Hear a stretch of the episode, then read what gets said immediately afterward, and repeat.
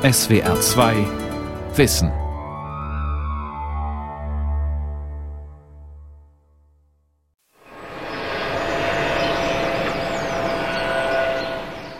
Der ebene Mooshof steht auf einer Hochebene nördlich von Titisee-Neustadt. Ein mächtiger Schwarzwaldhof mit eigener Kapelle und Leibgedinghaus. Er liegt auf 1070 Metern über dem Meer, höher als mancher Bauernhof in den Alpen. An den Hang geschmiegt, vom Wald und dem tiefgezogenen Dach beschützt, trotzt er seit Jahrhunderten langen kalten Wintern, Kriegen, Wirtschaftskrisen und Hungersnöten. Hofbauer Martin Tritschler entdeckte bei Umbauten im Herrgottswinkel einen Balken, der laut dendrochronologischer Untersuchung mehr als 600 Jahre alt ist. Etwa so lange bewirtschaftet seine Familie den Hof. Hier ist meine Arbeit, hier ist meine Existenz, hier ist meine Familie und hier ist meine Geschichte. Alemannen, Franken, Tiroler, wie der Schwarzwald besiedelt wurde. Von Imogen Nabel. Lange Zeit lehrte die Wissenschaft, der Schwarzwald sei bis zum Hochmittelalter ein undurchdringlicher Urwald geblieben, den nur gelegentlich Jäger und Sammler durchstreiften. Professor Manfred Rösch vom Baden-Württembergischen Landesamt für Denkmalpflege in Hemmenhofen erklärt, warum. Mit der Archäologie ist es da ganz, ganz schwierig, weil es wird wenig gebaut, es wird nicht geackert, also es gibt kaum Einblicke in den Boden. Und wenn man das mal hat, was in den vergangenen Jahren vor allem durch Windwürfe, durch die Stürme und Wirbelstürme vermehrt der Fall war, dann ist im Boden drin aufgrund des sauren Milieus ist weder Keramik erhalten, also Scherben von früherer Zeit, Knochen sind nicht erhalten, es sind eigentlich nur Steine erhalten und äh, das macht das Ganze natürlich unheimlich schwierig. Erst vor wenigen Jahren gelang es dem Archäobotaniker Manfred Rösch und Forscherkollegen, ein ganz neues Licht auf die frühe Besiedelung des Schwarzwaldes zu werfen. Sie untersuchten, welche Pollen sich in den oft viele Meter dicken Sedimenten von Karseen im Nordschwarzwald abgelagert haben. An der Verteilung der Pollen verschiedener Baumarten, Gräser, Kräuter und Getreiden konnten sie die letzten 15.000 Jahre Landschaftsgeschichte des Schwarzwaldes rekonstruieren. Und damit auch die Geschichte seiner prähistorischen Besiedlung.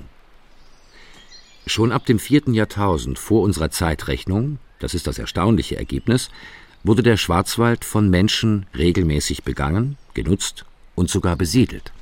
Es gibt in der Bronzezeit schon recht deutliche Hinweise auf Landnutzung und auf Entwaldung, allerdings nicht ganz so stark.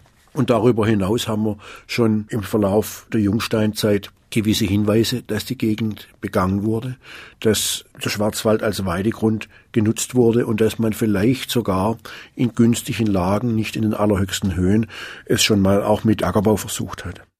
Funde von Erz- und Schlackebrocken untermauern die Vermutung, dass schon Menschen der ausgehenden Steinzeit und der Bronzezeit in den Schwarzwald kamen, um Bodenschätze abzubauen. Im zweiten Jahrtausend vor unserer Zeitrechnung schätzt Manfred Rösch die von Menschen gerodeten Flächen vorsichtig auf 15 Prozent, was etwa der heutigen Bewaldung entspricht.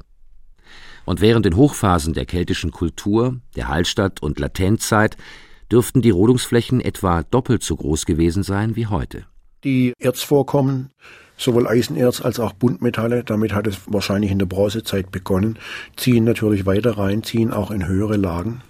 Die Archäologen gehen davon aus, dass diese Eisentechnologie natürlich nicht von den örtlichen Kelten erfunden wurde, sondern das kam von den Phöniziern aus Spanien über Südfrankreich und das Rhonetal in den Schwarzwald und da sind wahrscheinlich auch die entsprechenden Spezialisten gekommen, die gewusst haben, nach was sie suchen mussten, die sind in die Täler reingegangen, haben die Gerölle beobachtet und haben dann genau gewusst, wo sie dann suchen müssen nach Erzgängen. Und die haben unten begonnen und haben sich dann allmählich hochgearbeitet. Bei Neuenbürg, einer Kleinstadt südlich von Pforzheim am Rand des Nordschwarzwalds, haben Archäologen Spuren keltischen Bergbaus im großen Stil gefunden. Ein ganzes Eisenrevier mit Stollen und Erzgruben, sogenannten Pingen, mit mehr als 50 Schmelzöfen aus dem 5. Jahrhundert vor unserer Zeitrechnung und großen Schlackehäufen. Es gilt als vermutlich größtes keltisches Industriezentrum Mitteleuropas. Bei Kirchzarten, am Ende des Dreisamtals östlich von Freiburg, wurde die keltische Siedlung Tarodunum entdeckt. Im Jahr 120 nach unserer Zeitrechnung erwähnte der griechische Geograph Claudius Ptolemaios diese bedeutende rechtsrheinische Siedlung. Im 19. Jahrhundert wurden auch tatsächlich Befestigungswälle gefunden. Doch erst Grabungen der Universität Tübingen seit 2004 beweisen, dass es sich um mehr handelte als um eine befestigte Fluchtburg. Funde von Münzen, Amphoren und Eisenschlacken legen nahe, dass Tarodunum eine regelrechte Stadt mit weitreichenden Handelskontakten gewesen ist, ein spätkeltischer Zentralort, dessen Blütezeit zwischen 150 und 60 vor unserer Zeitrechnung lag. Für den Musiker, Autor und Keltenforscher Roland Kröll ist es keine Frage, dass Kelten auch in den Südschwarzwald vorgedrungen sind. Er kennt viele Bachläufe, Berge und Orte, deren Namen keltischen Ursprungs sind. Der Belchen zum Beispiel, der vierthöchste Berg des Schwarzwaldes südlich des Feldbergs. Sein Name weist auf den keltischen Sonnengott Belna hin. Aber auch in Bachnamen erkennt Kröll keltische Wurzeln. Er nimmt uns mit auf eine Wanderung durch die Täler unterhalb des Belchen. Es gibt hier, wie gesagt, tausende von Quellen. Die Kelten haben die alle benannt mit schönen Namen. Zum Beispiel eben Wiesna könnte die weiße Göttin sein. Wir haben am Belchen oben 13 heilige Quellen, wobei die drei Hauptquellen dann benannt sind. Einmal in die kleine Wiese, Wiesna, dann kommt der Böllebach, das ist die Bellna die Bellner-Quelle, die rote, also hier die rote Göttin, wenn man das mal so in ein System bringt. Und am Schluss die Aitra, das ist die schwarze, sie kommt aus einer Tanne heraus.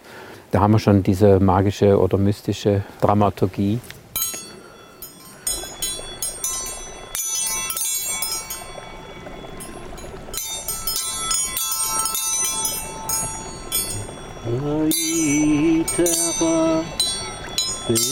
Belen Aitera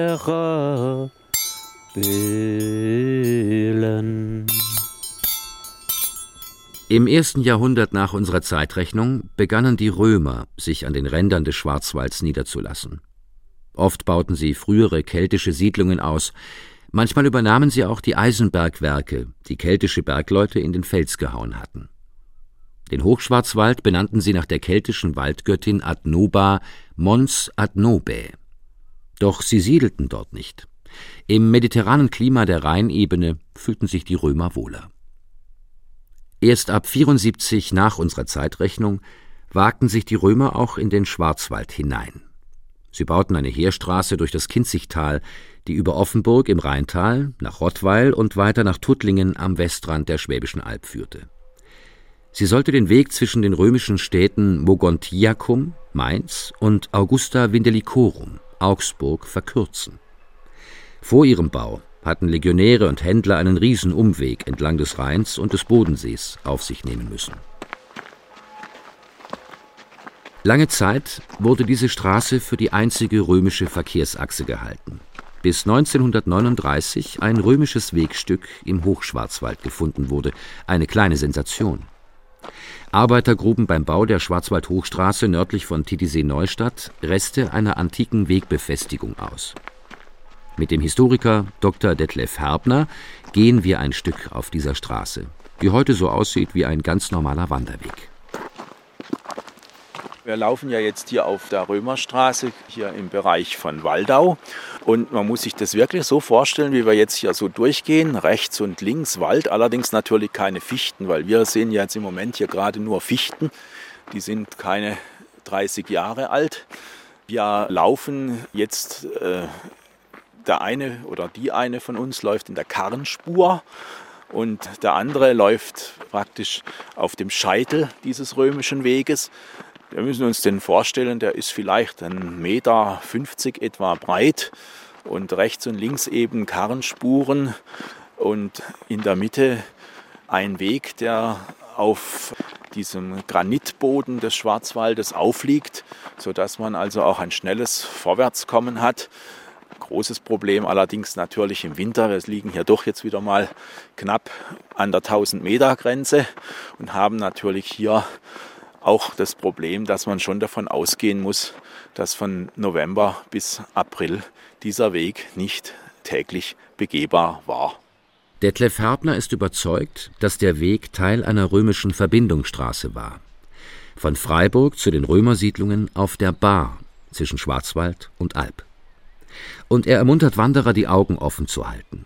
Vielleicht stoßen sie auf Scherben oder Überreste von Werkzeugen und finden so Hinweise auf eine römische Raststation in der Höhe.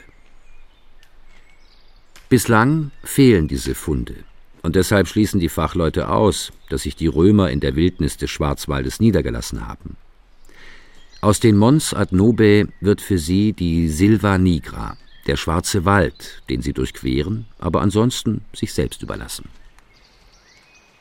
Um 300 nach unserer Zeitrechnung drängen die Alemannen von Norden und Osten über den Limes. Die Römer ziehen sich zurück. Alemannische Siedlungsspuren fanden sich leider keine. Auch Gräber hinterließen die Alemannen nicht, da sie ihre Toten verbrannten. Erst von den Merowingern, die ab dem 5. Jahrhundert unter Chlodwig I. das Fränkische Reich errichteten und den christlichen Glauben verbreiteten, finden sich zumindest Grabstellen. 1840 entdeckte ein Bauer beim Pflügen am Titisee zwei merowingische Tuffsteinsärge.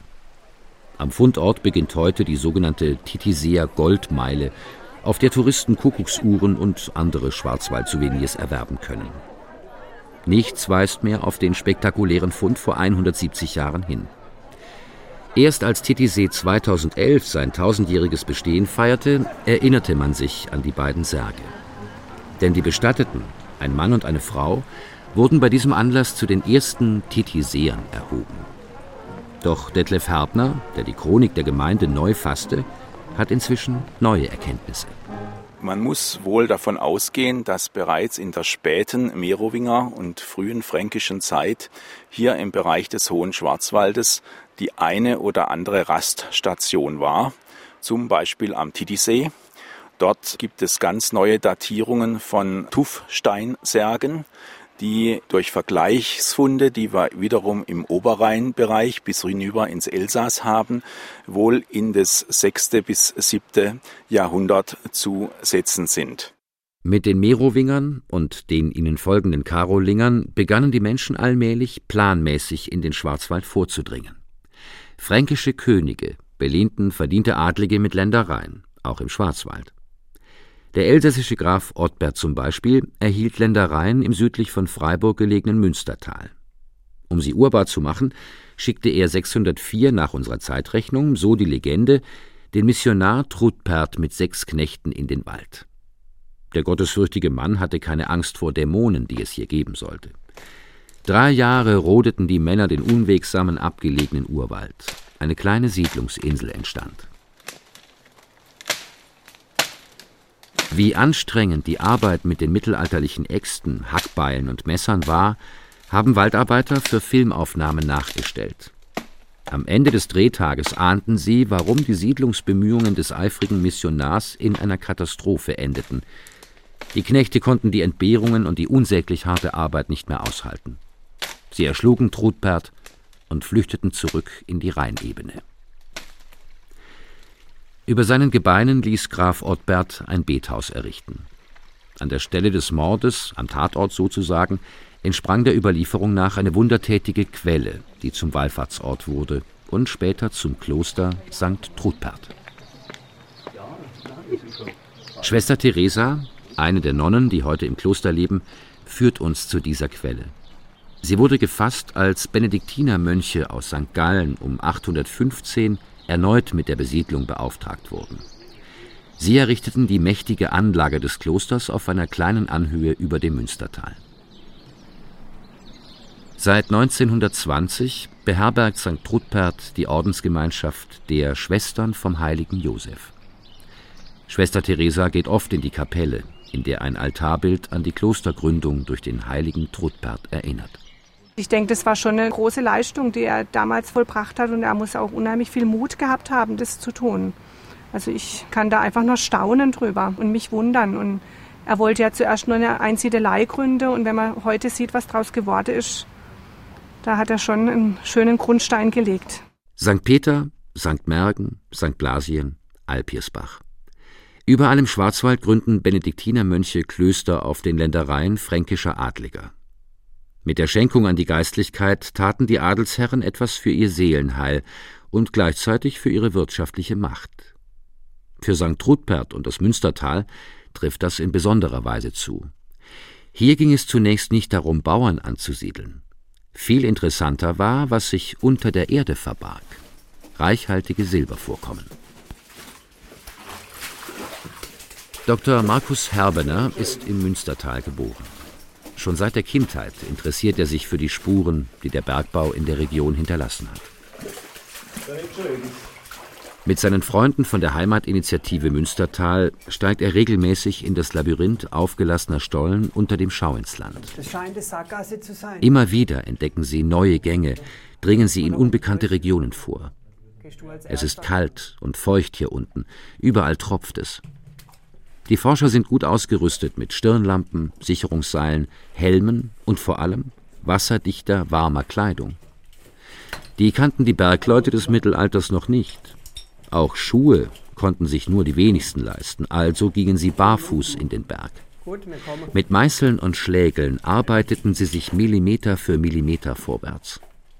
Als Beleuchtung unter Tage dienten vor allem Kienspäne, die sie im Mund hielten oder in einen Stirnriemen steckten. Also Sie müssen sich vorstellen, die Bergleute waren sehr gläubig.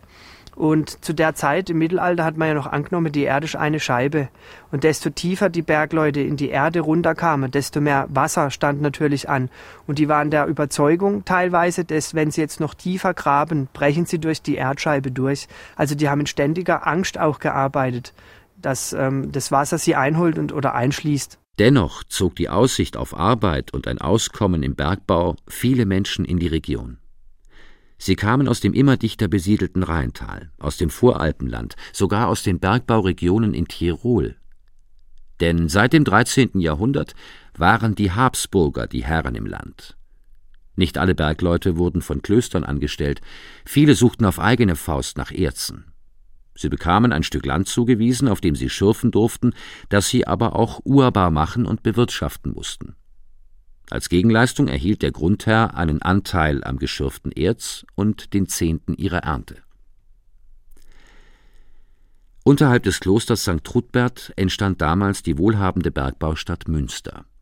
Sie übertraf zu den Hochzeiten des Bergbaus das 25 Kilometer nördlich gelegene Freiburg an Reichtum. Doch die Freiburger wollten die Vorherrschaft im Silberhandel, denn auch sie hatten reiche Minen am Schauinsland. 1346 wurde Münster von Freiburger Truppen fast vollständig zerstört. Der Bergbau zog nicht nur Bergleute, Erzpocher und Schmiede in den Wald. Holz war im Mittelalter Baustoff, Werkstoff und wichtigster Energielieferant, und die Schmelzöfen der Silberhütten verschlangen riesige Mengen an Brennstoff.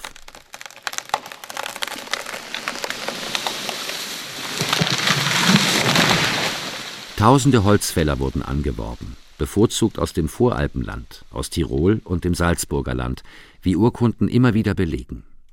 Sie fanden sich mit den schwierigen Bedingungen im Schwarzwald gut zurecht.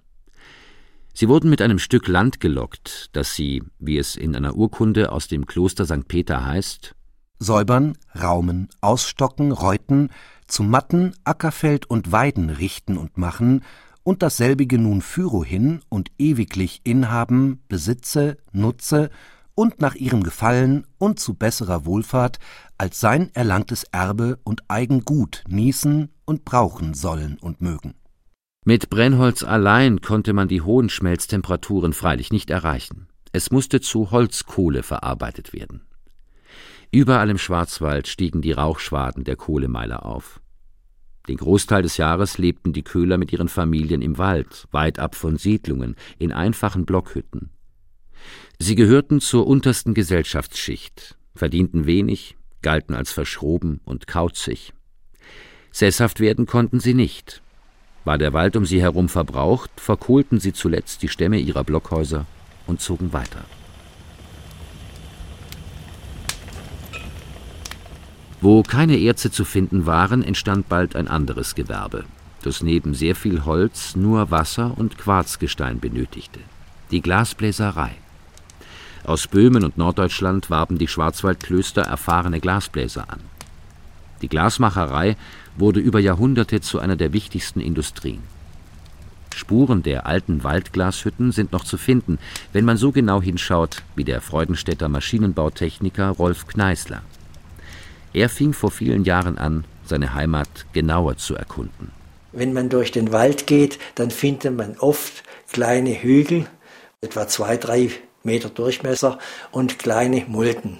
Wenn ein Hügel und eine Mulde nebeneinander ist, dann kommt das vom Sturm. Da hat ein Sturm einen Baum umgeworfen und die Erde hat sich also so abgelegt, das blieb die Mulde und daneben der Hügel. Wenn man aber einen Hügel oder eine Mulde findet, ohne also ein Hügel ohne Mulde oder eine Mulde ohne Hügel, dann ist das eine Veränderung, die möglicherweise durch die Menschen entstanden ist. Und die schaue ich mir dann immer genau an. Ob da irgendwelche Scherben, irgendwelche Steine, ob Holzkohle eine Rolle spielt. Akribisch hat Kneißler die Gegend um Freudenstadt nach Spuren früher Besiedlung abgesucht, ist alten Wegen gefolgt, hat Gewannnamen mit Karten verglichen, Zunächst suchte er nach den Überresten von Kohlemeilern. Doch eines Tages fand er in einem Hügel seltsame Steine. Auf seinem Wohnzimmertisch hat er die wenigen Exemplare, die er noch nicht an interessierte Museen gegeben hat, aufgereiht. Helle Steine mit einer blass-beigen oder grünlichen Glasur. Er zeigte sie Fachleuten vom Landesdenkmalamt, die sie sofort als Überreste aus der Glasmacherei erkannten. Seither hat Rolf Kneißler viele Stellen entdeckt, an denen Waldglashütten gestanden haben. Und er ist sich sicher, dass einige Höhensiedlungen im Nordschwarzwald aus diesen Waldglashütten entstanden sind. Als ich gerade von Gasehusen zurückging zum Bus, um wieder nach Hause zu fahren, bin ich noch bei Urnagold kurz in den Wald eingebogen. Und da war wieder so eine Senke, die typisch ist für die Glasmacher. Dann habe ich mir gesagt, da gehe ich natürlich durch. Und tatsächlich am Hangrand habe ich sofort wunderschöne Ofensteine gefunden.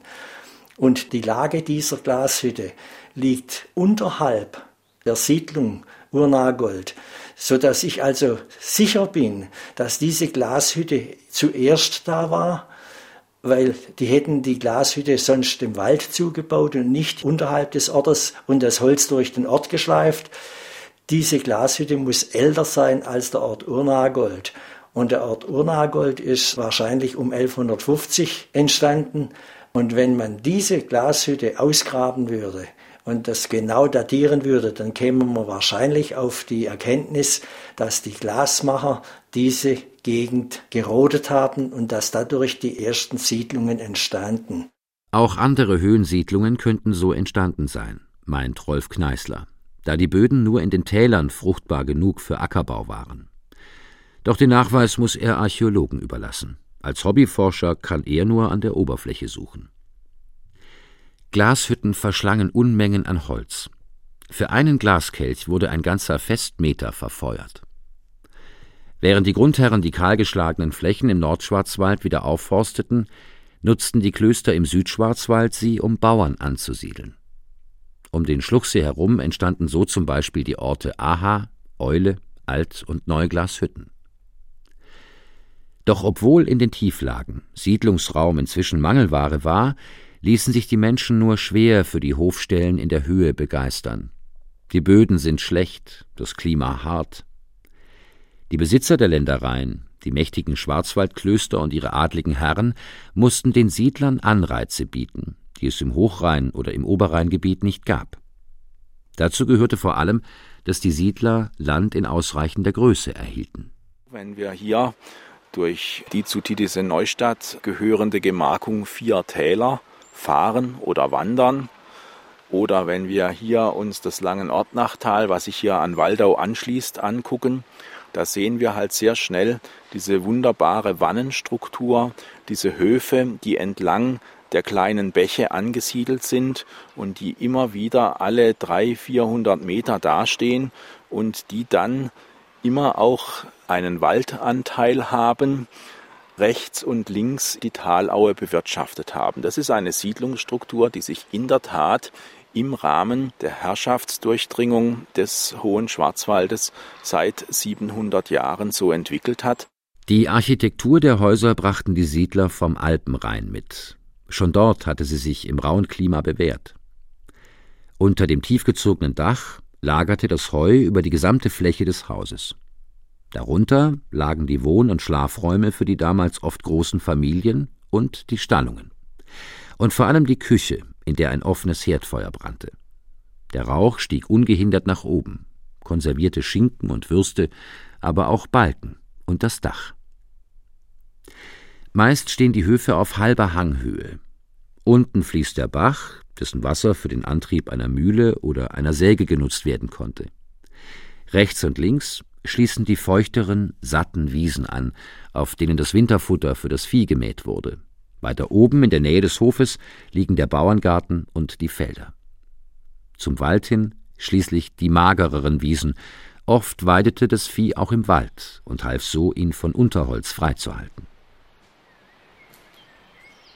Die Hofstellen, die durch die planmäßige Aufteilung der Täler entstanden, reichten aus, um die Menschen zu ernähren und die Abgaben an die Grundherren zu sichern, denn die Schwarzwälder Bauern waren bis ins frühe 19. Jahrhundert Leibeigene. Ihre Höfe durften nur ungeteilt vererbt werden, so dass keine bedenklich kleinen Parzellen entstanden. Doch das Leben mit dem rauen Klima, den langen Wintern und den kargen Böden war nicht einfach. Es gibt aus der frühen Zeit nur Zeugnisse von Erfolgsgeschichten. Die Geschichten derer, die gescheitert sind und wieder in die Ebenen zurückkehrten, kennt man nicht. Es ist immer eine Abwägungssache, wo man sein Handwerk oder seine Profession lieber ausrichtet. Aber ich glaube, dass wenn man im Schwarzwald als Kind überlebt hat und in den Genuss kam, Hoferbe oder Hoferbin zu werden, hat man eine gute Chance gehabt, sein Leben einigermaßen erfolgreich und auch mit einer relativ langen Dauer zu gestalten. Der mehr als 600 Jahre alte Ebene Mooshof bei Titisee Neustadt liegt im nachmittäglichen Sonnenlicht. Hofbauer Martin Tritschler schaut zum Waldrand hoch. Da oben zogen einst die Römer entlang, vor ihnen wohl die Kelten, und davor Bergleute der Bronzezeit und steinzeitliche Jäger. Tritschlers Vorfahren kamen mit den Nonnen des Klosters Friedenweiler vor fast 1000 Jahren hierher. Seit über 500 Jahren bewirtschaftet seine Familie den Hof, allen widrigen Umständen zum Trotz. Und Martin Tritschler will bleiben. Ich arbeite darauf nach, dass einer weitermachen kann. Da stecke ich meine Kraft rein. Und die Antwort bringt die Zeit.